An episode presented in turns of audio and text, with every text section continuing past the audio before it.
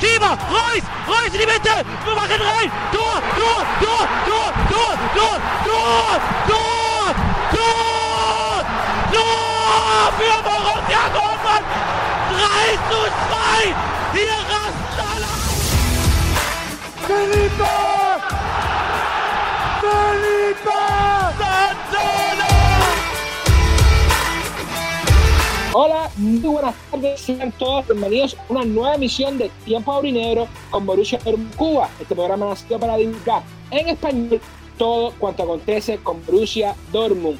Y bueno, regresa a la Bundesliga después del parón de la fecha FIFA y regresan los disgustos para los seguidores de Borussia Dortmund. Derrota 3-2 ante el FC Köln y nuevamente una remontada en apenas 3 minutos. Hoy estaremos analizando la actuación de muchos de los jugadores ayer, Modeste primero, por supuesto, Eddie, Terzi y su gestión. Antes de pasar a la super previa y el debate que tendremos, que tenemos preparado para esta tarde con nuestros invitados especiales, Patricia Montero y José Vilán, periodistas de Venezuela y España, respectivamente, que nos estarán contando un poco la situación, la actualidad del Sevilla y el Bayern Múnich, nuestros próximos rivales. Estaremos viendo lo que fue noticia semana en Borussia Dortmund, es esos informes de que Borussia Dortmund está tras los pasos de Navi Keita y los 6 millones que pide Sufa Moukoko para robar. Para mí, bromas de mal gusto las dos. Ya saben, todo esto y mucho más hoy en tiempo aurinegro. Así que sin más, comenzamos. Oh, what a goal! What a goal from Nico Schlotterbeck! looking for Götze! Brilliant from Sadio Mane. Brilliant from Sadio Mane! There's a Kunku! There's the third goal of the game! What a goal! Sebastian Aller! Spectacular! From Adiemi, and a stunning finish too from the 18-year-old Adam Klozek. Patrick Schick unveils Comenzamos y como de costumbre lo hacemos con lo que nos dé la jornada de Bundesliga. Bundesliga esta que en apenas ocho jornadas parece estar bastante, bastante interesante. ¿No es así, David? Buenas tardes. Sí, Nelson, buenas tardes. Eh, muchas gracias por la presentación. Un borroso saludo para todo el equipo de Tiempo Negro, la familia de Borussia Dortmund, invitados y para todos los que nos están escuchando. Bueno, esta jornada 8 de la Bundesliga 2022-2023, que hasta este momento nos va dejando un total de 31 goles, 24 por los equipos locales, 7 por los visitantes, un gol de penal, dos goles en, en propia puerta. Se han anulado dos goles, tres arcos en, en cero, que se van a quedar tres arcos en cero, luego les digo por qué. Se han mostrado 41 cartulinas amarillas, una roja, siete victorias para los equipos locales, un empate, tres arcos eh, en cero, como ya les dije. Y bueno, de manera más particular, la jornada inició el viernes 30 de septiembre con el encuentro Bayern München y Bayern Leverkusen en el Allianz Arena. En este partido, Bávaro dio 4-0 al club perinero con dianas de Sané, Musiala, Mané y Müller. Como dato interesante, tenemos que otra vez el Bar le anuló un gol al Sadio Mané y este encuentro entre Leverkusen y München fue el segundo encuentro de temporada en la Bundesliga que, en el cual no se mostraron tarjetas. Anteriormente fue el, partido entre Augsburgo y Freiburgo. Como ya de costumbre, el grueso de los partidos los tuvimos ayer sábado, 1 de octubre, en el Red Bull Arena. Leipzig goleó 4-0 al Bochum con dobletes de Timo Werner y Christian Nkunku respectivamente. En el caso de Nkunku, uno de ellos de penal. Como dato curioso, Christian Nkunku marcó un gol de penal, también falló otro. En el Europa Park, eh, Freiburg derrotó 2 por 1 al Mainz 05, Gregory 3 y 35 por los ganadores, que Aaron al 52 por los derrotados. En otros encuentros, Borussia Dortmund cayó 3-2 en su visita al Colonia. Las dianas de este encuentro fueron a la cuenta de Kainz, Stefan Tigges y Ljubicic por los locales. Brand y Smith marcaron por los visitantes, en el caso de Smith, en propia puerta. En el Deutsche Bank Park, Frankfurt inició 2 por 0 a la Unión Berlín, Getze y Lindström al, al, al minuto 12 y al 42, respectivamente. En el Volkswagen Arena, Hugo derrotó 3 por 2 a Stuttgart.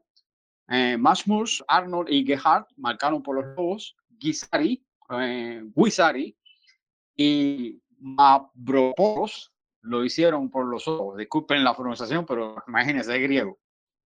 En el BST, los isleños de Río volaron 5-1 a los potros del Gladbach. Los goles del Bremen llegaron por medio de Fürkuk, Copa doble, Jux, Benzebaini, este en propia puerta, y Weiser. El gol de Gladbach lo marcó Marcos Turán. La jornada cierra hoy domingo con dos encuentros. Primera en el Olympia Stadium, Berlín, de Berlín, Hertha y Hoffenheim daron 1 a 1, Karamais al 25 para la visita y Luque Bacchio el 37 por los locales. En efecto, en estos momentos, Augsburgo y Chile iban a dos eh, goles en el, en el partido que cierra la jornada. De Mirovic al 21 y al 9 al 21 los Augsburgo.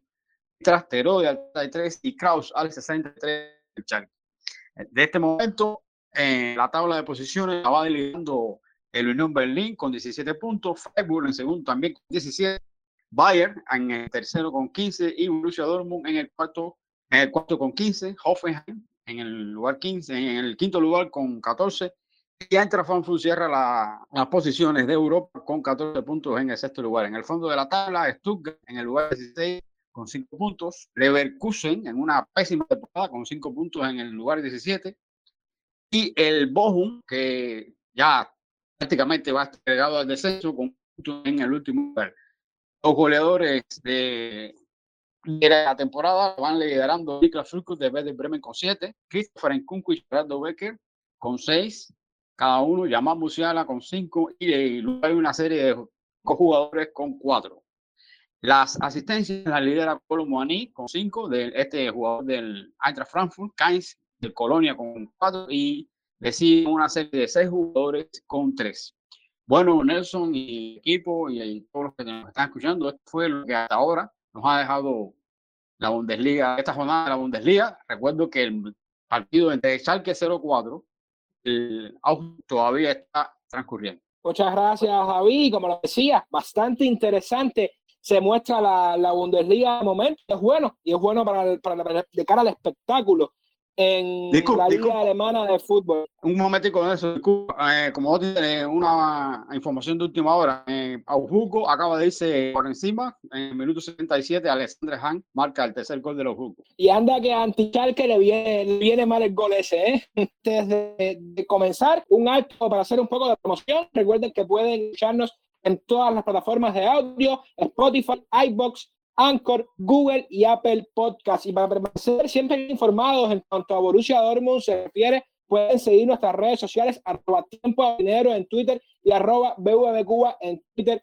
Facebook e Instagram. Chicos, me voy a disculpar, pero tengo que comenzar con los invitados. Eh, hace mucho tiempo que queríamos tenerlos por acá, son amigos, y lo decía al inicio del programa, Patricia Montero, periodista venezolana, seguidora del Bayern de Múnich, y José Gavilán, periodista español, seguidor del Sevilla. Y José, me lo vas a permitir, pero tengo que ir primero con la dama, Patricia Montero, arroba soy Pati Montero. Como es periodista, la podemos leer en mi Bundesliga y sobre todo si queremos leer de Fórmula 1, más que recomendada. Pati, es un programa de Borussia que ustedes siguen la Bundesliga como nadie y sé que me van a hablar aquí sin bufanda Quiero saber, a tu opinión, a tu entender, cómo viste ayer el partido Borussia Dortmund, qué pudiste palpar. Hola, bueno, ¿cómo están? Un placer, de verdad, gracias por la introducción.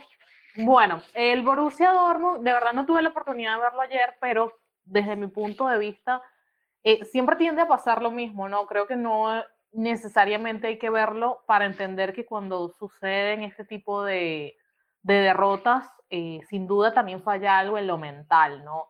Yo creo que ese es el, el mayor problema que yo le he visto al Borussia Dortmund eh, desde hace un par de temporadas, incluso creo que más. Porque siempre, siempre van como que, bueno, ok, el Bayern perdió, vamos a ver qué hace el Borussia. Yo siempre estoy como muy atenta de lo que está haciendo el Dortmund y digo, bueno, vamos a ver qué pasa. Y entonces, de repente el Bayern está, bueno, ahorita que había estado algunos partidos sin ganar, con los empates, con las derrotas, el Borussia tenía esta gran oportunidad de, de seguir ganando, de seguir allí en la carrera, que le sigue, ¿no? Pero siempre como que termina un poco decepcionando, porque tienen que fijarse en ellos mismos y tienen que entender que no importa lo que haga el Bayern, no importa que haga el resto de los equipos, tienen que sacar esa garra y tienen que creerse que son uno de los equipos más importantes de Alemania y creo que eso desafortunadamente no está pasando. Yo leo mucho lo que ustedes ponen, lo que otros expertos ponen y definitivamente más allá de lo deportivo me parece increíble que hayan, no sé, dos, tres jugadores que simplemente saquen la garra y los demás parece que solamente están cumpliendo por, por el dinero, ¿no? Por estar allí. Es muy fácil decir, bueno, yo juego en el Dortmund, pero ¿qué realmente estás aportando eh, para tu equipo? Yo creo que realmente es un poco lamentable y creo que se ve en, en, toda la organización, ciertas declaraciones, tanto de la directiva como de los jugadores.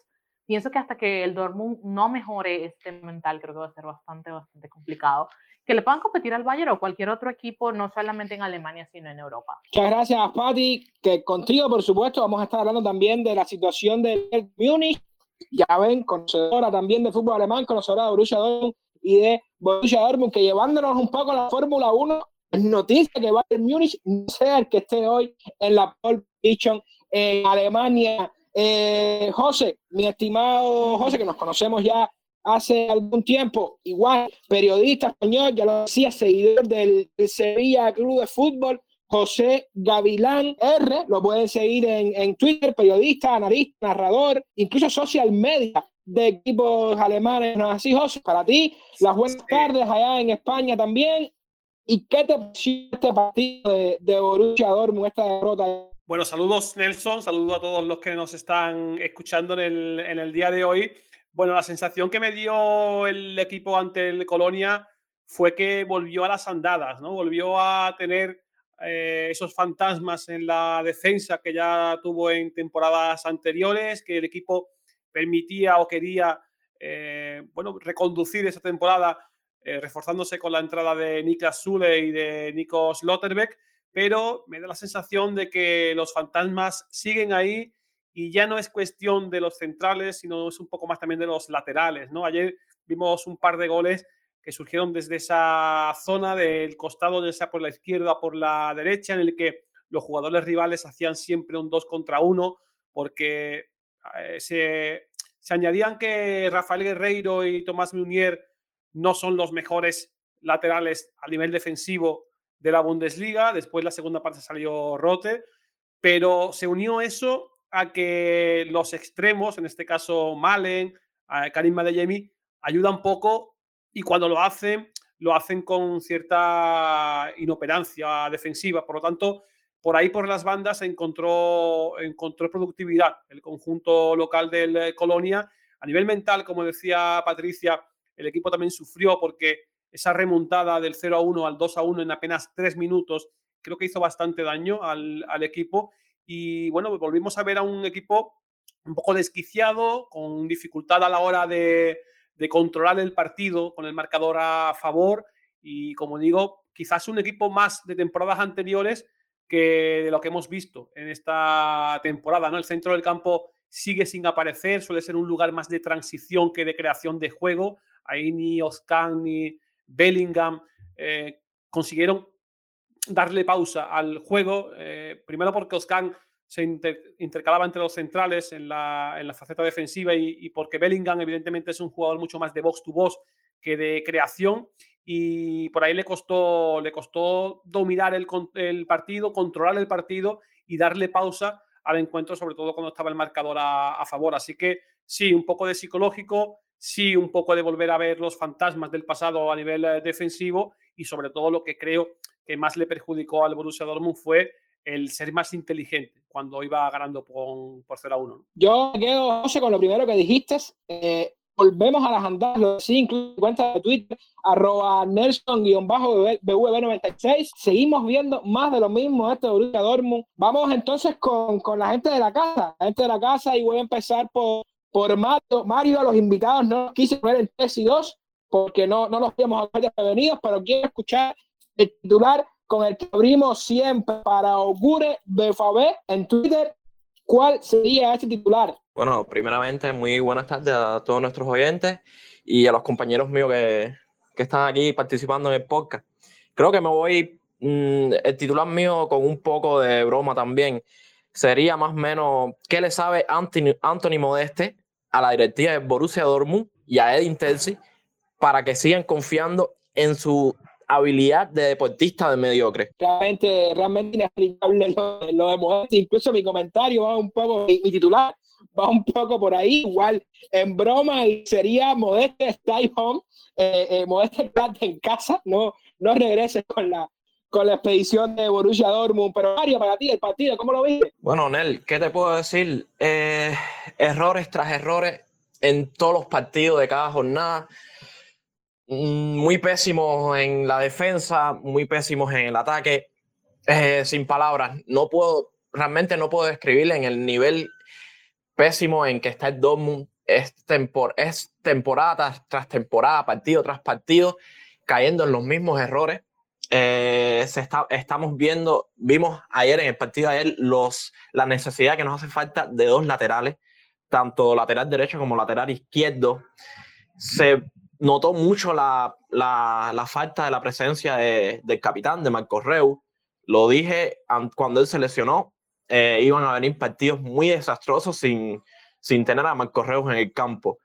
Eh, Modeste, un jugador que no, mm, no, hace, no, no, no hace sentir su presencia, no es como jugar con uno de menos. Eh, ¿Qué más puedo decir? Fatal, fatal, bien partido Nelson. Nos vuelven a remontar un partido que si bien creo que en el primer tiempo jugamos bastante bien y, supim- y supimos dominar el partido, pero lo echamos a perder en el segundo tiempo, nos dejamos remontar un partido que íbamos ganando 1 a 0 por un rival que ni siquiera es un rival que, que, que tú puedes decir, bueno, es, es un rival con gran, con gran técnica, con, con gran calidad, como el Bayern de Múnich o como tal vez en Borussia el, el Gladbach. Eh, para mí fue un 5 total a él. Lo decimos, lo decía José, lo decía yo, más de lo mismo de lo que vimos ayer de Borussia Dortmund, más de otras temporadas. Voy con, con Marcos, con Marquitos, que no sé qué hace aquí, porque apenas unas horas estar eh, jugando eh, capitán de Borussia Dortmund Cuba, ya, ya conocen, y tiene que estar jugando contra la Peña del Betis, un partido de Copa que tenemos acá en la Copa Interpeña. Marcos, buenas tardes, por supuesto titular, ¿y qué te pareció el partido? Sí, buenas tardes a todos los panelistas. Eh, Nelson, por suerte es a las 5 de la tarde. Me da tiempo de terminar y poder llegarme al partido. Nada, mi titular sería otra oportunidad perdida. La realidad es que unas cuantas esta temporada. Es para incluso haberle sacado diferencia al Bayern, que esté como esté, sigue siendo siempre el principal equipo a vencer. Y la realidad es que el Dortmund cada vez que le toca dar un golpe en la mesa, tomar la delantera, falla. Esta temporada hemos estado fatal en este aspecto y sería importante entrar en temas del equipo, no solo en Modeste, que puede ser el error más claro porque nos falta gol, pero la realidad es que es un sistema, hay un sistema que no lo apoya él y que no lo escoge él. Entonces, no solo Modeste, hay varias cosas por detrás que se están haciendo mal. Tema de lesiones es importante también tocarlo. No hemos tenido nuestro 11 de gala en ningún partido de este año en Bundesliga. Por tanto, hay varias cosas, Nelson. No, es, no, es, no vamos a echarle la culpa a un solo aspecto, son muchos. No, hay una cosa que sí es cierta, y lo, comentaba en Twitter hace unos días. El luce que está ahora en la enfermería de Borussia Dortmund seguramente es mejor que el que salió ayer a jugar antigol, ¿eh? Cuidado, cuidado con eso, que es la, la de nunca acabar. La de nunca acabar con, con Borussia Dortmund y las acciones. Alessandro, arroba Borussia Pasión desde México. Eh, te voy a pedir primero el titular porque te voy a cambiar la pregunta. A ti no, no te voy a preguntar cómo Borussia Dortmund ayer, te voy a preguntar por Edin Terzic, porque creo que ayer señalado, ayer señalado con los cambios, por ahí ese cambio de, de sacar a Sally Yoshka y romper el equilibrio del equipo que le costó el tercer gol de, de Cole, eh, más allá de que después incluso quitara a un delantero para poner a otro contención cuando iba perdiendo partidos. Voy con tu titular y cómo viste a, a Terzi ayer, Alessandro. ¿Qué tal, Nelson? ¿Y qué tal a todo el mundo que nos están escuchando? Es primero que nada quiero decir muchísimas gracias a, José y a Patricia por estar hoy con nosotros. La verdad que es un, es un honor siempre tener a invitados de, de tal talla, de tal magnitud. Y pues bueno, arrancando con mi titular, para mí sería ganó quien luchó y felicidades a Colonia por poner, lo que, por poner los que el Dortmund no puso. Y tú lo dices muy bien, yo creo que se tiene que señalar a Edin Terzic en otros partidos em, que hemos tenido esta temporada. Hemos tenido errores puntuales de algunos jugadores que nos llevaron a tener resultados pues, más o menos adversos, pero yo creo que en este partido la carga o la responsabilidad casi en su totalidad tiene que ir a Erwin Terzic. Tú lo mencionaste ahorita mismo. El hecho de sacar a Salio Shan en un momento del partido en el que Colonia es mucho más peligroso que tú fue un error garrafal. Sacó a Oscan por un delantero o sea, buscando tener más ataque, pero sacrificando al que yo considero la pieza más importante del equipo. Se da cuenta de su error siete minutos después y hace ingresar a Emre Can, pero esta vez por Daniel Malen. Ya en este momento del partido, el Dortmund perdió cualquier oportunidad de generar fútbol por las bandas. Y bueno, ¿qué te puedo decir de, de Anthony Modest, que, que ya se habló incontables veces en este, en este podcast. Mira, a mí no se me hace, a mí Modeste no se me hace un mal jugador, pero siento que no tiene por qué estar en este equipo. Para empezar, el planteamiento no se acomoda para Modeste. Ayer lo vimos, Malen y Adeyemi juegan a perfil cambiado. Esto significa que los centros son casi inexistentes para, para el equipo. Y por último, Modeste no es un delantero asociativo, por lo que no encaja en ningún esquema que le quieras poner para, para este equipo. Entonces, todos estos errores vienen desde Terzic. El hecho también de no poner a Yusuf Mukoko, que lo ha demostrado en varios partidos que es una, es una pieza clave en el ataque del equipo, pues sigue poniendo en la banca una vez más. Yo no sé hasta cuándo vamos a, vamos a aprender esto, pero así es como yo vi el partido de ayer. Gracias, Alessandro. Y quiero saber desde fuera desde fuera de Borussia Dortmund, ¿qué les parece hasta ahora la gestión de Terzi? Si, si lo ven como ese entrenador ideal de Borussia Dortmund, ¿qué ven cómo lo están haciendo? Y voy contigo, Patricia, ¿cómo, cómo, cómo ves a Terzi? Bueno, yo eh, al principio, bueno, la primera etapa de Terzi me pareció que fue interesante, me pareció que hizo un buen trabajo y bueno, todo el mundo quería que volviera, pero desafortunadamente ahorita, pues por alguna razón u otra las cosas no le están saliendo. También estoy de acuerdo que no usar a Moukoko puede ser un error importante, porque si tienes un buen jugador allí que es capaz de resolverte partidos, necesitas ponerlo, especialmente, bueno, luego de todo lo que ha pasado con lo de Sebastián Haller, con todo de, bueno, se fue Haaland, entonces si tienes una opción que te puede proporcionar goles, ¿por qué no utilizarla? Y bueno, esa defensa del Dortmund que siempre haciendo estragos, entonces creo que ahorita sí sí se merece un poco el cuestionamiento que está teniendo, pero bueno, yo como amante de, de la Bundesliga y como amante de, de, ese deseo, yo creo que todo el mundo ya tiene de, de ver al Dortmund arriba, espero que pueda darle la vuelta porque definitivamente es algo que, que se necesita, ¿no? Gracias, Patri. Quiero conocer también la opinión de José, que está viviendo en, en, estas mismas horas un posible cambio de entrenador en el banquillo del, del CIA José, espérame un poco el trabajo de, de Terzi acá hasta ahora, en esta temporada sobre todo. Bueno, Nelson, yo creo que, a ver, yo entiendo que como hinchas que sois del, del Borussia Dortmund y, y, porque al final la historia se repite y se vuelve a repetir, pues entiendo la, la indignación, pero quiero también un poco transmitir la tranquilidad. El equipo está a dos puntos del, eh, del líder actualmente. Eh, es cierto que es un equipo que recibe, sigue recibiendo muchísimos goles. Eh, de los equipos que están arriba, el Dortmund lleva 10 goles recibidos, más que Unión Berlín, que Freiburg, que Bayern, que Hoffenheim. Es cierto. Y de hecho marca menos goles que todos ellos también. Por lo tanto, hay, un problema, hay un problema evidente y ese con respecto a la delantera. Eh, pero también quiero bajar un poco el balón al suelo, al campo, y, dar una explicación a lo que está sucediendo en este tramo inicial de la temporada. ¿no? El equipo cuenta con muchos lesionados. Eh, añadimos a la portería de Cobel lesiones como la de Daud, de Marco Royce, de Gio Reina y sobre todo, eh, bueno, podría seguir con Mateo Morey, con Vaino Gittens, pero sobre todo, y yo creo que estamos de acuerdo con aquel varapalo que sufrió el Borussia Dortmund antes incluso de que empezara la temporada con la lesión, eh, bueno, la lesión, la enfermedad desgraciada de Sebastián Aller. ¿no? El, club tuvo que reaccionar de la mejor manera posible a dos bajas al final en la delantera, como son la de Erling Haaland y la de Sebastián Aller, eh, que vamos de dos delanteros tremendos eh, e insustituibles, incluso podría llegar a decir. bueno, el equipo, el club reaccionó y yo creo que reaccionó con un jugador de un perfil similar en cuanto a rematador, pero evidentemente diferente en cuanto a la asociación, en cuanto al estilo de juego que podría llegar a proponer Edin Terzic. Por cierto, un Edin Terzic que ya en la primera etapa fue de menos a más. Eh, tampoco comenzó un Edin Terzic muy bien del todo con el Borussia Dortmund y al final acabó teniendo una racha increíble de victoria, incluso tocando plata, ¿no? Tocando, tocando plata, como solemos decir aquí en, en Sevilla.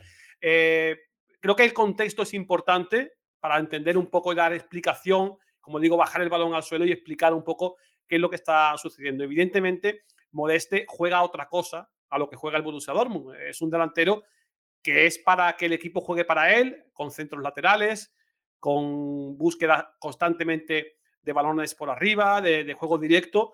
El Borussia Dortmund pues, tiene otro tipo de jugadores en los que le gusta más la conducción, jugar un poco, como bien ha dicho anteriormente un compañero, con bandas cambiadas, con velocidad. Modeste ni tiene velocidad, ni tiene capacidad asociativa, pero yo sigo pensando en que tiene remate y sigue siendo un delantero muy bueno de área, porque lo ha demostrado precisamente con el Colonia en temporadas anteriores. Por lo tanto, creo que hay motivos para seguir ilusionados, creo que hay motivos para seguir pensando que la temporada se puede reconducir eh, yo hablo desde Sevilla y aquí la situación está mucho peor. hablaremos seguramente del, rival del Dortmund el próximo miércoles.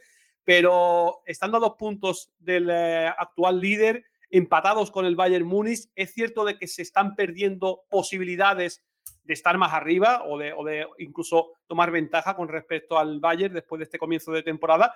Pero el contexto es importante. El contexto viene de perder a tu máxima figura como es Haaland de tener bastantes lesionados, cosa que también evidentemente habrá que analizar y profundizar en por qué hay tantos lesionados, y sobre todo de sufrir un varapalo como es la enfermedad de Sebastián Aller y de intentar eh, encontrar contexto también a nivel futbolístico al actual delantero como es Anthony Modeste. Yo estoy seguro de que Terzic tiene en sus manos las claves para poder eh, dar la vuelta a esta situación del Borussia Dortmund y reconducir para que la afición, como sois vosotros del equipo negro y amarillo, pues se vuelva a ilusionar con este proyecto apasionante que ha creado este equipo esta temporada. Yo acabar un poquitico más a remar, a remar en la misma condición que José. Yo lo decía ayer en un space. Eh, creo que hay que aguantarlo un poco más. No, no debe preocupar, eh, no debemos prender las alarmas ahora mismo. Sí, no debemos cegarnos porque Edin Terzi sea el aficionado del sueño americano que llegó conquistó. Eh, yo noto a Percy aún eh, algo limitado, pero lo que decía José, y lo, lo, decía yo incluso, eh, el, equipo que tiene hoy Borussia Dortmund en la enfermería, los jugadores que tiene Borussia Dortmund en la enfermería son mejor incluso que los que están en el primer equipo. Habría que ver qué pudiera hacer Percy con todos ellos, qué se pudiera barajar. Lo que decía, Borussia Dortmund no ha perdido a Haaland. Borussia Dortmund pierde a la vez a Haaland y su sustituto es Sebastián Haller. Eso sí, para mí, Terzi se está pegando un disparo en su mismo pie al poner, al seguir apostando por Anthony Modeste. No lo entiendo, ya ustedes mismos daban, no están creadas las condiciones, incluso los extremos que tenemos juegan la pierna cambiada, y Jamie juega por derecha, Mal en derecha juega por izquierda, como para que no le tiren un centro a Anthony Modeste, los laterales, además está decir que Guerrero ha perdido muchísimo en ataque y Tomás Munier sabemos que no, apenas sabe centrar, pero ¿por qué se sigue apostando por Modeste, Marco? Que vi que querías hablar de ello. Sí, a ver, eh, yo sinceramente considero que el principal error en esta temporada viene de la falta de de continuidad que ha tenido Terzi como entrenador. Le falta experiencia todavía en los banquillos. Eh, el fútbol también es un ajedrez, por decirlo de cierta forma. Mover las fichas adecuadas te permite llegar en posiciones mejores para ahogar a tu rival.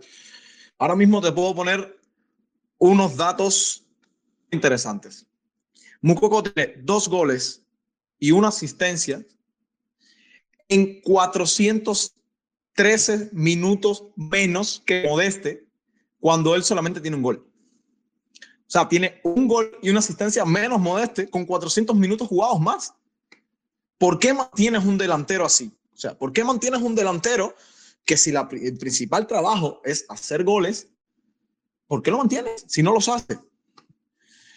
Terzic está teniendo un problema fundamental este año con el tema de la alineación. Yo lo dije el primer día que comenzamos el podcast, soy el primer abanderado en jugar con tres en el fondo, porque Munier es el segundo jugador que más pérdida de balones tiene en nuestro equipo. Un defensa que la, pierde, que la pierde un mediocampo que tiene 3, 4, 5, 6, 7, 8 veces más la cantidad de balón en sus pies y que por, y cuando la pierde tiene compañeros atrás que pueden resolver la situación, no hay problema, pero cuando lo pierde un lateral, te crea un hueco en la defensa. En el partido pasado se vio, los dos primeros goles fueron desde la izquierda, completamente. Munier colado, ¿por qué se mantiene Munier? ¿Por qué no cambiamos de alineación para resolver los problemas defensivos que tenemos?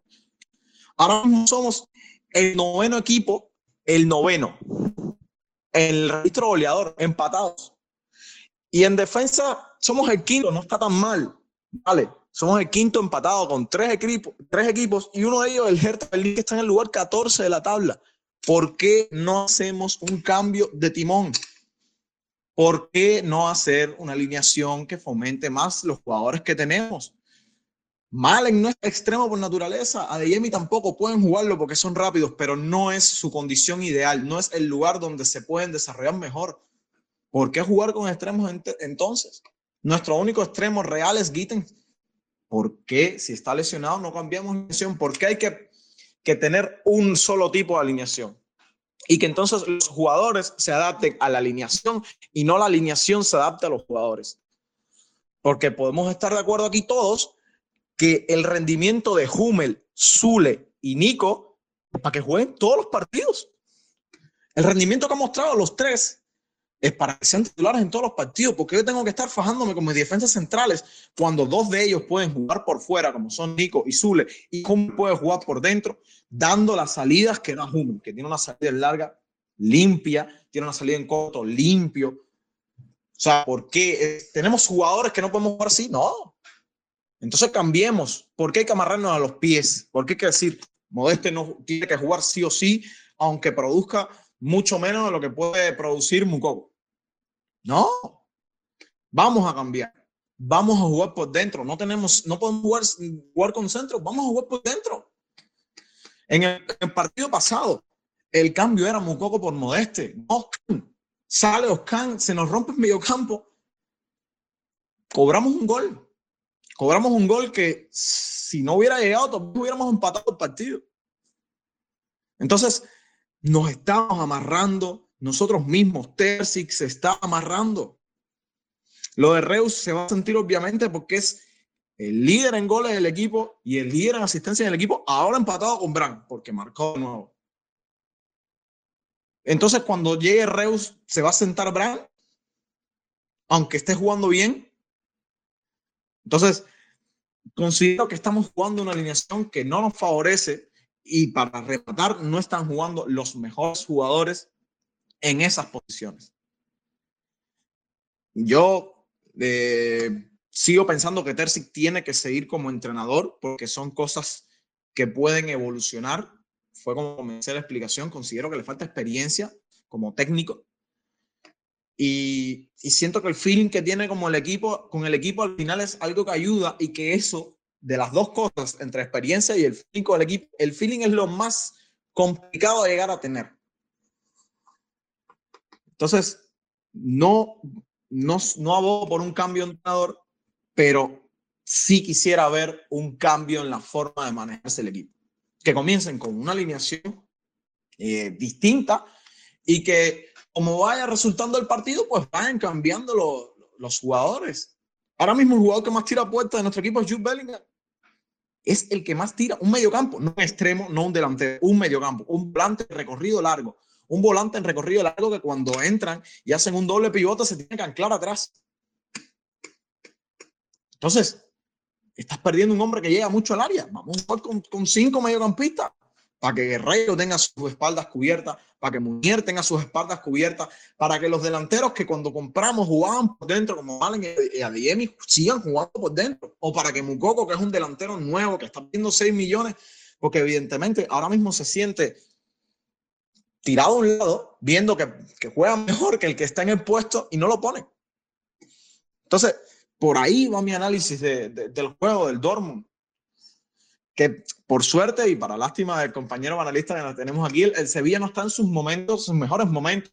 Su defensa están encontrando de nuevo su identidad de equipo, a qué van a jugar.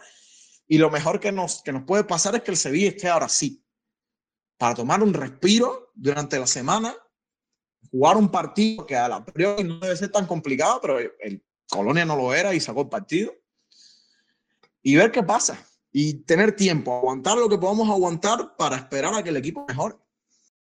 Lo cierto es que entre la poca actividad está mostrando Borussia Dortmund y jugar con ese jugador de menos, vaga redundancia, está, está dando mucho. Voy eh, con Alessandro, eh, porque hay un tema que me preocupa y leía una cosa, no es menos cierta, Borussia Dortmund siempre ha jugado adelante con, con jugadores notables de referencia, venimos de, de Alan, eh, los Dembélé, los Jadon Sancho, los Aubameyang, siempre hemos tenido un jugador de calidad arriba. Don Germán creo que ya lo hemos descartado, lo damos por, por perdido, pero me preocupa de Jimmy, me preocupa de Jimmy entre las lesiones, las malas actuaciones, lo que se acabó por de Jimmy. Ah, ¿cómo, ¿Cómo lo ves el caso de Jimmy, Alessandro? Lo de Jamie, la verdad que es un caso peculiar porque ya lo habíamos visto al principio de temporada que tuvo una lesión en el pie, tuvo que salir, no lo vimos por un par de semanas, pero ahora vuelve y vuelve en la misma posición en la que arrancó, que es jugando como, este, como extremo derecho, posición que no es la suya y a mí me preocupa, a mí me preocupa bastante el hecho de que Terzic no no tenga más variantes para, para, la posición de extremo derecho, porque al no tenerlas no va a quitar a de ese, de ese lugar. Lo hemos visto como batalla jugando, jugando pegado a la línea. Y sinceramente yo, yo pensaría, pues, ¿por qué no darle la oportunidad a Deyemi en el lugar de Modeste? Cuando ya esté listo Marius Wolf, perfecto, lo pones en el lugar de Deyemi eh, es muy cierto lo que dice, lo que, lo que comentaba Marcos, que el equipo tiene que encontrar la forma de, de acomodar a los, a los jugadores en sus posiciones naturales. Y hasta que no hagamos eso, no vamos a poder encontrar eh, fluidez en tres cuartos de cancha para adelante. Ayer Jamie sale en el minuto 60, si mal no recuerdo, 61 por Torgan Hazard. Yo quiero pensar que Edin Terzic lo sacó por precaución. Adeyemi no tiene tantos minutos en sus piernas, por eso que después de la hora de juego lo saca. Pero la verdad que yo en el momento que vi ese cambio me quedé estupefacto. Dije, bueno, pues, ¿qué puede aportar? Yo lo comentaba en Twitter, ¿qué, qué te puede aportar Torgan Hazard que no lo haga Karim Adeyemi? Incluso jugando en una posición que no es la suya. Yo creo que es momento de, de tener un poco de calma con Adeyemi no es fácil adaptarse a un nuevo club, no es fácil adaptarse a una liga top 5 del mundo, de, las mejores y las más competitivas en, a nivel cancha. Entonces, vamos dándole calma con el tema de, de Adeyemi, pero yo lo que pienso es, vamos a darle una oportunidad en su posición, en la que de verdad es, en la, en la que se sienta cómodo, en la que se pueda asociar mucho mejor. Gracias, Alexandro. Yo me estoy riendo porque eh, si Borussia Dortmund depende de Organ como revulsivo, vamos bien.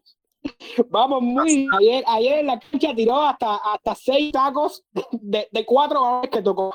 Nos vamos a ir rápido, vamos a meternos un poquito en lo que fue noticia esta semana.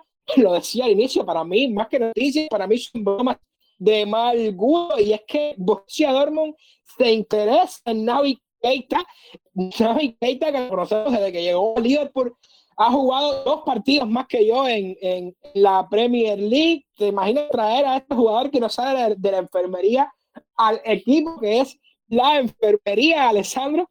Lo dijiste, cabe perfectamente. Tiene, tiene yo creo que lo necesario para encajar en el hospital que es el Borussia Dortmund. Pero bueno, ya dejándome de, de chistes y demás y, y bromas, en Leipzig no lo hizo mal. Era un buen jugador, pero a mí me gustaría algo, algo diferente. No sé, yo pensando que Ilka y Gundogan pronto queda sin contrato.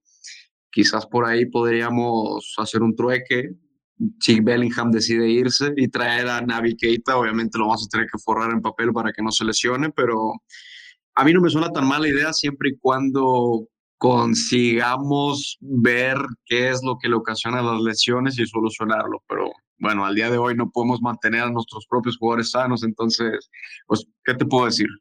Navi, Navi Keita sano, eh, te lo firmo, pero, pero ya, ya, sano es un jugadorazo, lo vimos en, en Leipzig, pero es que el estado físico de Keita incluso eh, eh, es el jugador de Borussia no sé de la, la, enfermería y otra de las cosas poderosas de la lesión, este pulsito que venimos teniendo de hace un tiempo, Mococo, directiva, y Mococo le está pidiendo 6 millones a Borussia Dortmund para, para quedarse. Eh, ¿A qué costo? Mococo debe ser 7 años la estrella para que apueste este Borussia Dortmund cobrando esa cantidad de dinero exagerada. Para mí, incluso con lo que ha hecho, con lo que lo, lo que ha hecho Mococo en el primer equipo, cobrar esa cantidad, Marc. A ver, eh, 6 millones, 6 millones, pero vamos a ponerlo en, coste, en contexto. Si te sale un Mbappé a 6 millones, ¿lo firmas o no firmas? Eh, el lío no es tal vez la cantidad que pide, sino que no lo hemos desarrollado lo suficiente para que sea convincente que cobre eso. En Recano está cobrando 10 millones sentado en el banco. O sea, considero que hay contratos peores en, en nuestro equipo ahora mismo. Si Mukoko sale y muestra un nivel importante, 6 millones en una ganga y serían 5 años más que tendríamos un muy buen jugador, muy bien amarrado, con un precio de salida que pudiera, en caso de, de venta, dejarnos buena ganancia en las arcas. La realidad es que hoy por hoy dudamos porque no sabemos qué nos esperamos. O sea, cuando trajimos a, a Torgan y a Brand, eran los, los jugadores 10, por ponerlo en contexto, de dos equipos buenos y, y salieron como salieron. Entonces, 6 millones para un muchacho de 17 años puede sonar descabellado, pero no es cualquier muchacho de 17 años. Entonces nos arriesgamos y le hacemos el contrato o negociamos y bajamos, que considero que se puede negociar y bajar un poco, ¿no? No, o sea, él simplemente hizo la, el, el, primer tiro, solo hay que contestarle, eso se negocia, se baja o se llega a, las seis, a los 6 millones con bonos. O sea, hay varias formas para que esos 6 millones no van tanto. Te haga 20 goles, si te pago 6 millones, adelante, lo, lo firmo ya. Lo firmo ya. Entonces, no lo veo descabellado, más si se empieza a negociar desde ahora. Evidentemente, esto es como cuando vas a vender algo. El primer precio es poner el límite máximo. Ahora vemos en cuánto lo vendemos en realidad. Entonces, nada, vamos a ver en qué queda. No creo que sean seis, no creo que el Dortmund acepte seis, pero sí creo que pueden ser tal vez eh, unos cuatro con esos seis en bonos que sea marcar, no sé, más de 15 goles o un número de asistencias o un número de minutos fijos, algo así. También es un muchacho joven, o sea, competir por, por, por un bonus no le va a venir mal. Lo que tienen que mostrarlo, Percy tiene que sacarlo, no puede ser los minutos 60 de cada partido, que es ahora, antes eran los minutos 90, 80. Entonces, si queremos convencernos de que esos 6 millones van a salir baratos, tenemos que verlo jugar. Si no lo vemos jugar, es imposible. Porque entonces voy a pensar que para que esos 6 millones me rindan, tengo que imaginarme el jugador que puede ser y no el jugador que es. Y bajo ese concepto, Khan está cobrando 10, Bitzel cobró también mucho. O sea, no, ese concepto no me gusta para el fútbol. Me decías de Mbappé, pero Mbappé, recordemos que con 17 años ya estaba rompiendo en primera, en UEFA Champions League, no sé a qué costo por ahí, entre que no juega Mococo, no le dan la oportunidad de jugar, que le queda un año de contrato, que quiere el doble de lo que cobra hoy en Borussia Dortmund, hay que recordar que cobra 3 millones por hacer lo que hace, ¿eh? No, no, no cobra nada mal este muchacho con, con 16 añitos, con 17 que tiene. Eh, cuidado con, con, eso. No sé. yo. Nelson, si, nos si se nos va un año de contrato, si puede ser pide, peor. Si me pide 6 millones eh, limpios, netos, por temporada, yo particularmente no se lo doy y prescindo de Mococo, a menos que Terzi lo empiece a poner desde ya y me empiece a hacer buenos partidos uno tras otro como titular en Borussia Dortmund. Eh, entonces, vamos a, a con, con, la previa de los partidos que se le vienen a Borussia Dortmund, porque José, el amigo José tiene un compromiso en un momento y Patricia, me vas a permitir ahora que vaya con José, como que Sevilla es el próximo rival de Borussia que estarán enfrentando en el Sánchez Pizjuán por la UEFA Champions League y un Sevilla que puede llegar incluso con un nuevo entrenador a, a, este partido, ¿no es así, José? Bueno, eh, me gustaría saberlo, porque a estas alturas eh, de domingo, de tarde de domingo aquí en Europa, son las 8 menos cuarto aquí en Europa. Ahora mismo, a día de hoy, no ha habido ese cambio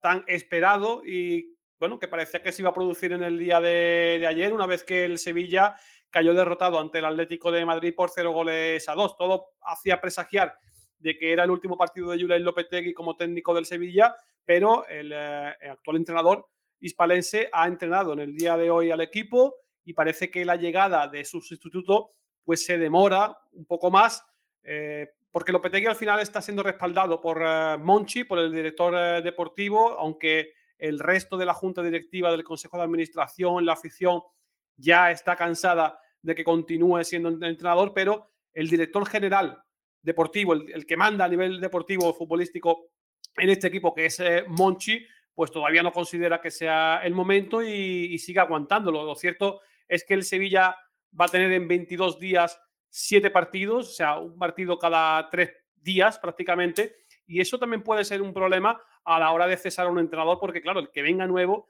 va a tener que llegar y prácticamente viajar para dirigir un partido, y eso es complicado porque estamos en, un momento de la temporada difícil para el Sevilla. Está en la zona baja de la clasificación, los datos son horrorosos, lamentables, solamente tiene cinco puntos cuando ya llevamos siete jornadas de liga. Eh, los datos son muy malos y los números son muy malos, pero las sensaciones son aún peores, muy malas. Y parece que San Paoli es el eh, elegido para sustituir a Lopetegui. Pero, como digo, a estas alturas de la tarde, 8 menos cuarto, todavía no sabemos quién se va a sentar el próximo miércoles ante el Borussia Dortmund. Y lo normal a estas alturas, como digo, eh, es que sea Lopetegui. Cuando hace prácticamente 20 horas, lo normal es que hubiera sido otro técnico diferente y no Julen. Pero parece que pasan las horas y eso eh, evidentemente juega a favor del actual técnico del Sevilla a la hora de sentarse en el próximo partido de Champions, en un partido vital contra el rival directo del Sevilla en esta fase de grupos. Estaba leyendo por ahí San Paoli es más próximo, está Bordalás también, está Rafa Benítez incluso.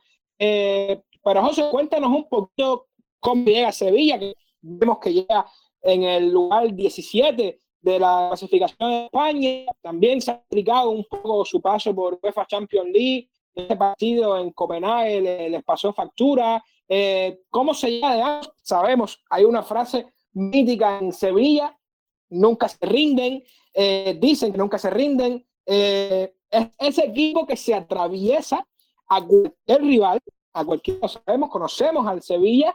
¿Cómo llega? ¿Cómo lo ves para ti? ¿Qué, qué pronósticos? ¿Qué, qué, Coméntame. Bueno, llegan en el peor momento para el Sevilla y el mejor para el Borussia Dortmund. El equipo solamente ha conseguido una victoria en lo que va de, temporada. Eh, fue ante el Español, una victoria que se sufrió a pesar de ir 0-3. Eh, al final quedó 2-3 y, y, se sufrió bastante. Pero llega en un momento muy malo. El equipo es eh, muy vulnerable a nivel mental. Cualquier circunstancia que juegue en su contra durante el partido es una losa que lo hunde un poco más y, eso juega muy en su contra. Y mentalmente es un equipo débil, ya, ya os digo, muy criticado por la afición, muy criticado por la prensa y por lo tanto eh, llega mal al, partido. Es cierto que jugar en el estadio Ramón Sánchez Pizjuán es un plus para este equipo, porque la afición va a estar con el equipo mientras que el balón ruede, pero al igual que para el equipo, cualquier contratiempo puede ser una losa.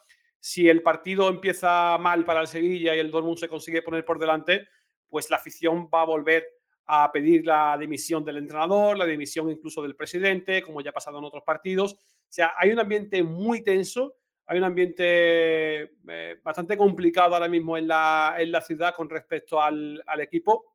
Y como digo, cualquier cosa que pase en el partido en negativo, por muy mínima que sea, pues es una montaña para este Sevilla que, bueno, la temporada la empezó con muchas dudas en lo, en lo que a la planificación se, se, refiere. Las bajas de Diego Carlos y de Condé, pues eh, no han sido bien eh, cubiertas, porque Nianzú es un chico todavía muy joven, que conocemos de la, de la, Bundesliga y todavía tiene que adaptarse un poco a la Liga Española y a, a, la continuidad en cuanto al juego. Marcao, que es el jugador que se fichó por Diego Carlos, llegó lesionado y todavía no ha debutado con el, eh, con el equipo. Al final, te están sacando un poco la cara esta temporada a jugadores de la cantera, como son José Ángel Carmona como lateral derecho y Quique Salas en el central, incluso diría yo que el mejor jugador de la temporada, que es eh, Isco, y Oliver Torres. Pero curiosamente, Oliver Torres, que viene siendo, como digo, de lo más creativo en el centro del campo de este Sevilla, no ha estado inscrito en la, en la fase de grupos por el técnico Julio Lopetegui, ha sido el descarte del técnico del eh, Sevilla para la fase de grupos y por lo tanto uno de los mejores jugadores, algo curioso también y también criticado evidentemente aquí en la ciudad, uno de los mejores jugadores de lo que va de temporada eh, pues no, está, no puede participar en la, en la Champions, ¿no? Eh, bueno, es uno de los mejores jugadores, también hay que decir, porque el nivel está muy bajo, ¿no? Prácticamente los canteranos, Lamela, Isco y quizás el propio Oliver Torres es lo único destacable de un equipo con muchas lagunas defensivas y con una delantera que solo ha marcado un gol en casi 900 minutos disputados. Si me hablabais de Modest, pues bueno, Nesiri lleva cero goles en la temporada, Casper Dolber lleva cero goles en la temporada y el único jugador de arriba que ha marcado algún gol este año con el Sevilla ha sido Rafa Mir y fue en la primera jornada de la, de la liga. El eh, balance es paupérrimo, es pésimo, las sensaciones son muy malas y, y, bueno, lo único a lo que puede agarrarse este Sevilla es a, a, la afición, ¿no? porque el Estadio Ramón Sánchez Pizjuán es un fortín, es una bombonera, aprieta, se sabe que el partido es vital. Yo eh, lo llego diciendo prácticamente desde que conozco el calendario. Este doble partido contra el Borussia Dortmund, primero aquí en Sevilla y después en Dortmund, es prácticamente unos 16 avos de final de la, de, la, de la, Champions. Es como una eliminatoria más, porque damos por, eh, damos por eh, hecho que el Manchester City va a ser el líder. Es cierto que el Sevilla pinchó contra el Copenhague en Dinamarca, pero se entiende que al final Sevilla y Borussia Dortmund son los que se van a, repartir esa segunda plaza del grupo y esta eliminatoria, porque se juega en una semana los dos partidos, pues es eso, ¿no? El que consiga salir victorioso de, esta, de estas dos jornadas contra el Borussia Dortmund y entre Sevilla, pues eh, yo creo que tendrá mucho hecho para pasar a la siguiente fase eliminatoria de la, de la Champions. Una fase en la que, por cierto, el Sevilla el año pasado se quedó fuera y también un poco lastró lo que es el periodo de fichaje de esta temporada porque se contaba con un dinero en la Champions que al final no se llegó porque cayó eliminado también en una fase de grupos muy débil y en la que tenía muchas opciones de pasar y no fue así finalmente. Así que creo que el Dortmund puede llegar valiente a Sevilla, puede tener confianza e ilusión porque se va a encontrar un rival muy débil, muy vulnerable y que cualquier contratiempo le va a pesar mucho. José, yo para darte un poquito de aliento a distancia, darte una, una palmadita en la espalda. Eh, hay que ver que Borussia Dortmund llega el miércoles al Juan y Borussia Dortmund que enfrentó al City de Haaland y Guardiola, o si llega el Borussia Dortmund que vimos ayer en Colonia. Hay que ver eso. Yo recuerdo que Borussia Dortmund, el, el punto de inflexión de la temporada de Terzic eh, fue ese partido ante Sevilla, ese gol de Dahoud desde que batió al imbatible Ono vamos a ver, vamos a ver qué, qué Dortmund llega y me quiero meter un poco en los pronósticos a ver qué, qué piensan la gente acá, los seguidores de, de, Borussia Dortmund que tenemos acá en nuestro panel. Eh, Marcos, ¿cómo lo ves para ti este partido? Sí, a ver, eh, yo considero que el partido debe ser eh, favorable para nosotros, eh, tal vez un 2-0 es lo que me animo a pronosticar. Mario. Bueno, viendo eh, que el Sevilla está en un nivel mucho más bajo que nosotros, pues nosotros tampoco es que tengamos un nivel muy, muy alto y que tenemos que llegar con un, con, o sea, con un nivel de, de, de ganas, o sea, de, de, ganar este partido para llegar al Clásico con, con ganas de ganarle también. Yo creo que vamos a ganar 2 a 1, 3 a 2 si acaso. ¿Cómo lo ves? Bueno, para mí es imposible dar un pronóstico negativo, así que me voy a ir con el resto de mis compañeros y de una vez voy a pronosticar una victoria. Para mí va a ser un 3-0 contundente. Yo siento que si mostramos al menos 80% de lo que mostramos contra el Manchester City, el Sevilla, a como está hoy en día, no debería ser un problema. Patricia, ¿te animas a dar un pronóstico de este partido, a tu favorito? Bueno, yo creo que el Dortmund es favorito por todo lo que te han hablado al Sevilla. Yo creo que va a ser un 2-0. Eh, eh, ¿Favorito diste al Sevilla? Ah, lo dije mal. creo que va a ganar el Dortmund 2-0. Disculpen. Oh, bien, bien. Si, creo que tienen todo para ganar. Creo que tienen todo para ganar y no, no. Yo siempre voy con mis equipos de la Bundesliga, siempre a morir. Casi que la Europa League de Eintracht me la gocé como que si fuera del Bayern. Así que creo que el Dortmund tiene todo para ganar. Así que veremos qué pasa. Yo creo que sería un poco desastroso si, si no llegan a ganar en base a lo que viene mostrando el Sevilla. Pero, pero José, me imagino que te defiendas acá, ¿no? Tú vas con el Sevilla fuerte. Bueno, sí, yo amo la Bundesliga, amo todos los equipos de la Bundesliga, pero evidentemente el equipo que está en mi corazón es el Sevilla. Eh, pero bueno, estoy en tiempo negro, así que no voy a pronosticar a favor del Sevilla. Vamos a darnos la mano, vamos a, acabar en empate en 1 a 1 y lo dejamos todo para, para Dortmund. Tengo que decir y, apuntar un poco sobre lo que comentabais de, de Karina de Jamie. Antes de irme, me gustaría eh, dejarlo también un poco eh, patente en la previa esta del partido contra el Sevilla. Karina de Jamie volvió loco a la defensa el año pasado contra el Sevilla con la camiseta de Salzburgo, pero auténticamente locos. Y en esa defensa estaba Diego Carlos, estaba Cundé, o sea, era una defensa sólida, férrea, y el Sevilla no era el Sevilla que vemos actualmente, y los volvió loco. De hecho, provocó tres penaltis. Es cierto que marcó uno y falló otro, pero provocó tres penaltis para, para su equipo. Y, y, bueno, quería dejarlo claro también porque eh, estamos viendo un Karim de Jamie en una situación diferente, en una posición diferente a la que jugaba con el Salzburgo. Yo tuve la, la fortuna de narrarlo la temporada pasada con el Salzburgo durante prácticamente toda la liga. Y, y Karim Adeyemi era un jugador que jugaba normalmente acompañado con un delantero arriba. Ese delantero acompañante de Adeyemi era el que tenía menos movilidad y el que eh, jugaba más dentro del área. Y Adeyemi tenía una libertad en la que sobre todo aparecía eh, escorado en la banda izquierda. Y este año estamos viendo un Karim Adeyemi sobre todo en banda derecha y sin libertad. O sea, un jugador anclado en esa banda derecha como extremo diestro. ¿no? Y, y el Adeyemi que, que, que, a mí me hizo vibrar, vibrar la temporada pasada y que, como digo, volvió loco, insisto, al Sevilla la temporada pasada aquí en, en Sevilla, eh, fue un Adeyemi con libertad, que aparecía por dentro y que normalmente partía desde la banda izquierda para atacar el área rival eh, gracias a su movilidad, su dinamismo y su, velocidad. Así que bueno, eh, dejarlo claro para que también os agarréis un poco a un Adeyemi que aquí en Sevilla se le guarda, se le guarda un mal recuerdo por lo que hizo en la temporada pasada con el, con el Salzburgo. El, problema es lo, lo, que dice José, o sea, Adeyemi recibía de frente a Diego Carlos y Pundé. Ya tenía un delantero que se encargaba de, de, de clavarlos para poder generarse el espacio. Ahora mismo no puede pasar eso. Eh, ahora mismo recibe de espalda con un central, con un defensa pegado que si lo recibe, lo, va a evitar que se gire como sea. Fuerte abajo, una falta y a otra cosa. Con espacios puede ser letal, pero ahora mismo lo que nos, pasa con Ayemi es eso. No está jugando espacio.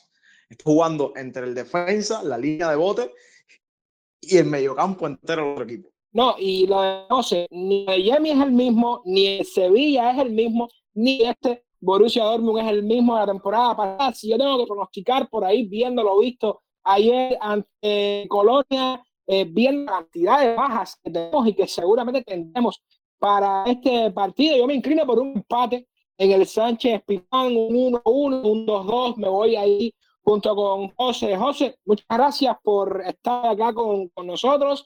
Era uno de los invitados que estaba esperando la oportunidad Dortmund Sevilla para analizar acá en tiempo aurinero. eh, que ir a un compromiso. Eh, nada, gracias por estar acá con, con nosotros. Nada, gracias a vosotros por la invitación, como siempre. Ha sido un auténtico placer, mucha suerte para el partido del, del, miércoles. Sobre todo, mucha suerte a partir del miércoles, pero no para ese partido. Y nada, como digo, ha sido un placer. Y bueno, lamento dejaros aquí porque tengo compromiso. Pensaba que iba a ser más corto, pero, pero bueno, me da pena porque la verdad que estaba siendo muy, muy interesante. Así que, que nada, os escucharé y ha sido un placer, ¿vale? Estar con, con todos ustedes. Un abrazo. Gracias, José. La pena es nuestra porque te vas a perder ahora la previa y el análisis del partido de, de, de la temporada, ¿no? El partido del Clásico. Y para eso trajimos acá a Patricia Otero, ya lo decía, periodista eh, venezolana que cubre la Bundesliga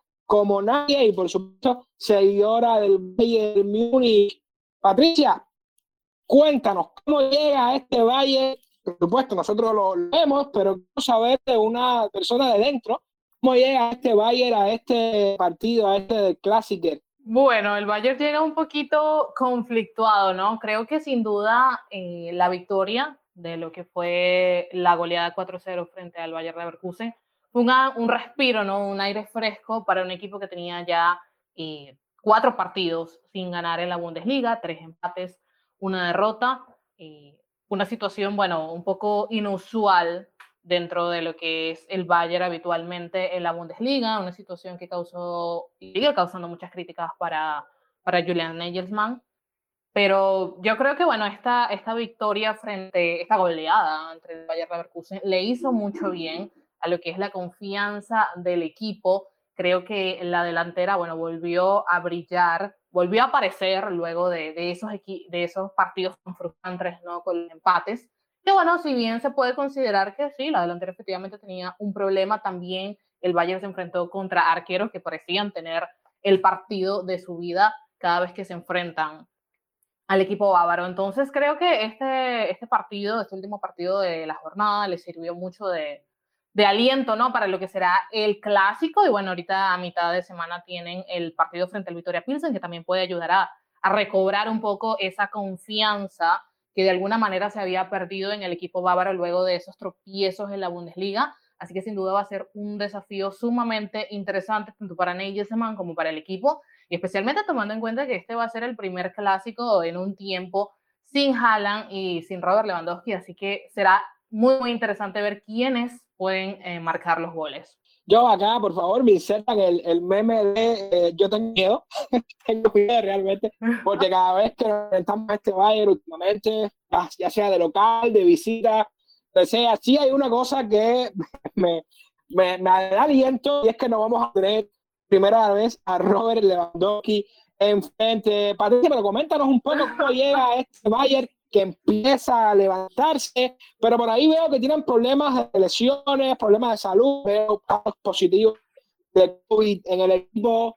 Bueno, ahorita tenemos el tema Lucas Hernández, que bueno, es uno de los mejores defensas del Bayern. Bueno, todavía no, no tenemos reporte de, de, si va a estar, probablemente no, está, tiene unas semanas de baja.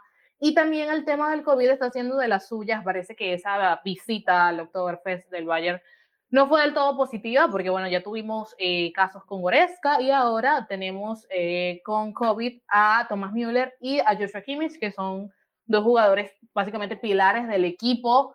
Afortunadamente o desafortunadamente, en este caso para el Borussia, eh, probablemente sí estén para el partido del Clásico. El del martes se lo van a perder, el de la Champions.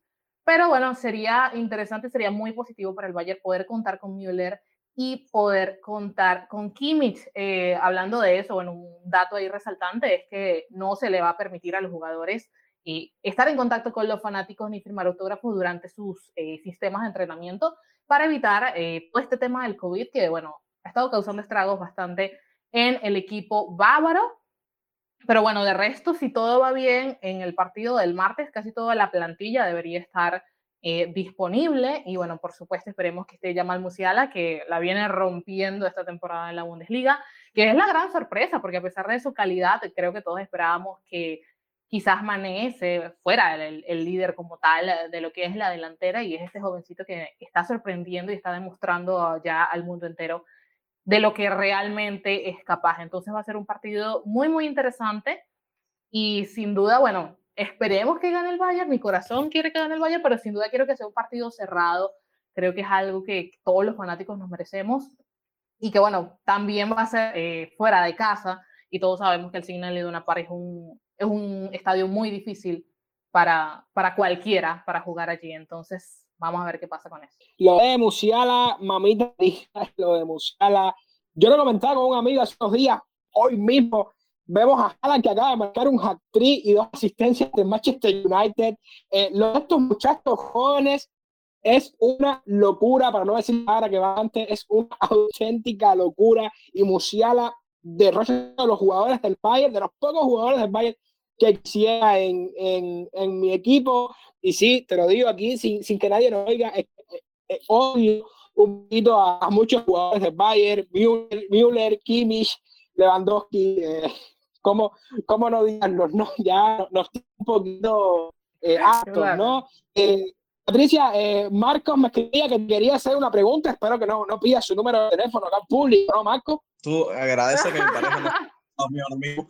Agradecelo, por favor, porque me ibas a, a complicar la tarde, noche, por decirlo de alguna forma. Nada, a ver, Patricia, eh, yo quería preguntarte, porque con la mm. salida de Lewandowski, eh, evidentemente el Bayern pierde pólvora, pero añade movilidad.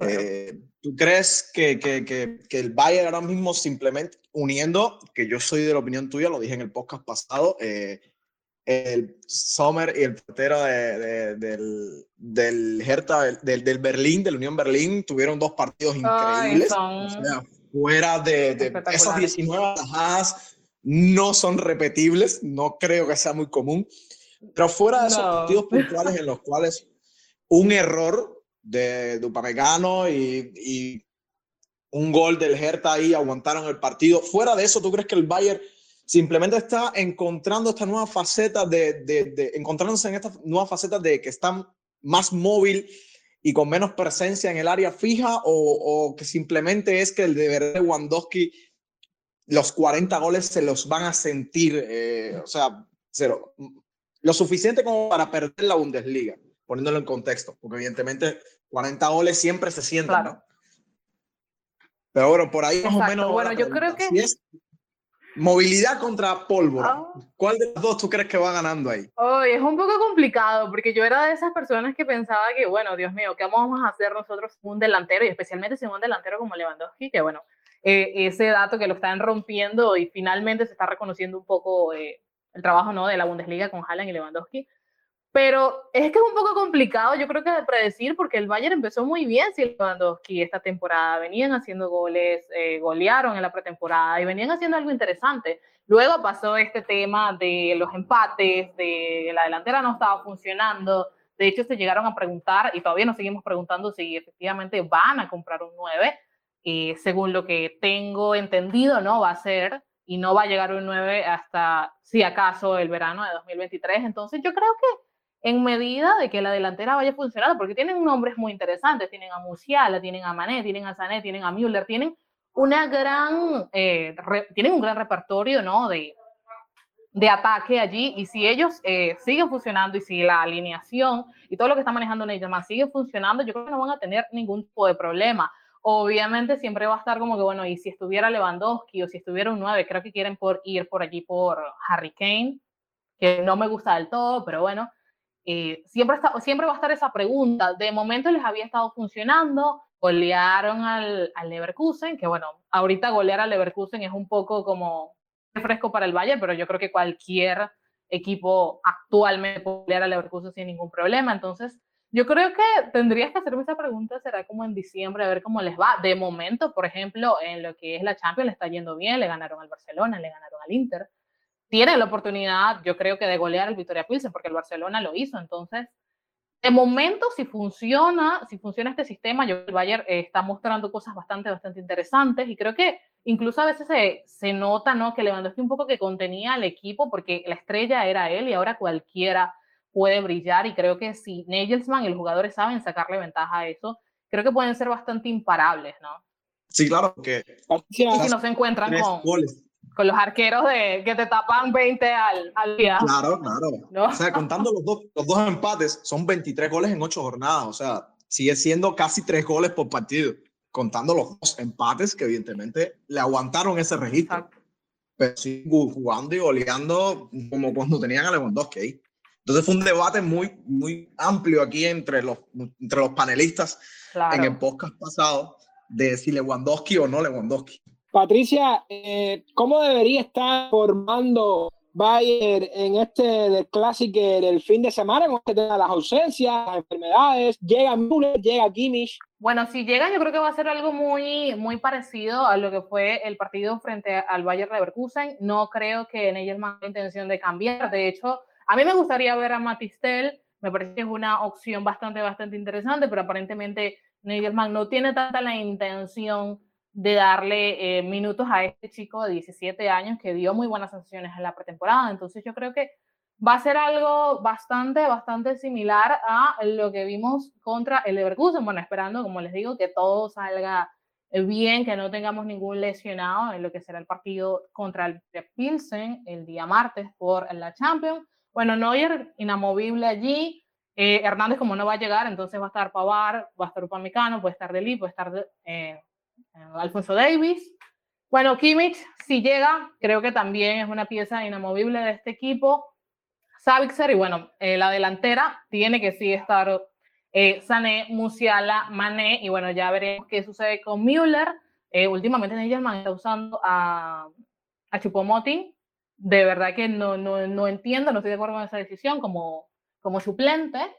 Pero bueno, veremos también cómo se va eh, llevando el partido eh, frente al Dortmund. Yo creo que cualquier cosa puede pasar. Yo creo que no hay, no hay que subestimar eh, a ningún rival, especialmente al Dortmund. Espero que el Dortmund me dé un poquito más de espectáculo, ¿no? Espero que no sea una goleada directa.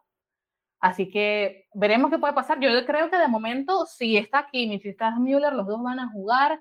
No se puede mover tanto al equipo porque creo que contra el Dortmund tienes que salir con ese 11 de gala y no veo intenciones de Neyelman de cambiar demasiado si es que no lo necesita. Patricia, eh, sin pena, sin compromiso, vamos a mojar para ti ese pronóstico. ¿Cuántos goles le hace Bayern a Borussia Dortmund? Ay, no, no, no, no, no me, van, me, van a, me van a sacar del podcast. No, yo voy a decir 3-0. Yo creo que es, un, es una... Es conservador, es conservador.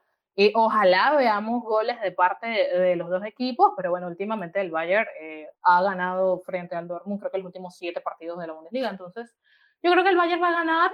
Para mí, estaría ideal un 3-0, pero bueno, veremos qué pasa. También un empate sería interesante, como ambos están empatados en clasificación, pues también sería un buen resultado para darle un poquito más de picante a la liga y ver, bueno, si Friburgo y si el Unión pueden hacer algo también independientemente de sus partidos del fin de semana. Pero bueno, yo me voy con un 3-0 para el Bayern. Patricia no se cortó un pelo, ¿eh? duro, ahí, 3 Pero yo, créeme que yo no, no, no estoy muy distante de ti, yo igual creo que, que viene a darnos al menos acá a, a casa. Eh, Alessandro, para ti, un pronóstico. Lo mismo que dije cuando me preguntaste lo del City, imposible pronosticar una derrota. Yo siento, bueno, más, más que sentir, yo anhelo que podamos repetir lo que hicimos en la temporada 18-19 cuando Paquito Alcácer mete el 3-2 contra el Bayern y sacar una victoria dramática. Si no le ganamos al Bayern en este partido, no veo cuándo les podamos volver a ganar ahora que no tienen a Lewandowski, ahora que tienen a Müller y Kimmich con COVID. Ah, sinceramente es ahora o nunca y creo que ya nos llegó el momento de ganar. 3-2. Alessandro, ¿cuánto tiempo estamos esperando el, el ahora o nunca? Siempre viene ayer y, y bueno, ya, sabemos, eh, Marcos, para ti. 2-1, favor de nosotros. Eh, estamos confiados Mario. No, hay, hay, que irse, hay que irse arriba, hay que irse arriba. Eh, me acaban de decir un 3-0 en mi mismo podcast, ya hay que irse arriba. Mario. Y que no me van, no me van a volver a invitar. ya puedo hablar. Eh, para mí, honestamente, creo que va a ser una dura derrota en el cine de una par. Eh, un 3 a 1 vamos a caer en nuestra casa. Eh, yo decía, si Mario da una victoria, yo también voy a pronosticar una victoria, ¿por qué no? Pero mira, ya me quedé 3-0 en contra. Entonces, Patricia, muchas gracias por, por estar acá en, en el programa con, con nosotros. Eh, eras una de las personas que teníamos eh, visto invitar a un del clásico. Sobre todo, eh, nada, seguimos tu trabajo, muchas gracias acá. Nosotros estamos súper contentos de que hayas estado hoy por acá y nada. Bueno, muchísimas gracias de verdad por la invitación. Yo encantada, como les digo, a mí me encanta la Bundesliga, soy fan del Bayern, pero quiero que todos nos vaya bien y creo que creo que el Borussia es uno de esos equipos que merece y ojalá que, que tanto los jugadores como la directiva, como todos los que están involucrados, pues sigan adelante y bueno, puedan volver a ser ese Borussia que tanto nos gustaba a todos, que tanto llamaba la atención, que tanto le competía al Bayern y que, bueno, que todos disfrutamos ver y que porque al final del día eso le sirve al Borussia, le sirve a la liga y creo que todos ganamos para los que amamos este deporte tan como el fútbol. De verdad, muchísimas, muchísimas gracias por la invitación. Eh, siempre a la orden, no tengo ningún problema y bueno, de verdad, muchísimas gracias, muchísimos éxitos porque de verdad es un podcast increíble y bueno, les felicito especialmente, bueno, a pesar de, de todo lo que sucede, ¿no? Porque hay muchas cosas que, que pasan en nuestros dos países que bueno, ya todo el mundo sabe, no, no vale tanto la pena comentar. Así que felicidades y qué gusto que, que sigan habiendo este tipo de espacios para hablar de la Bundesliga. Muchas gracias, Patricia. Muy agradecidos, incluso por, por esas palabras. Chicos, bastante eh, tenso, entendimos en el, en el programa de... Eh, vamos llegando al final del mismo. A los que nos acompañaron hasta acá, muchas gracias. Eh, vemos en el próximo capítulo, no sin antes invitarlos a que estén con nosotros en la próxima emisión de Tiempo Primero con Borussia Dortmund Cuba.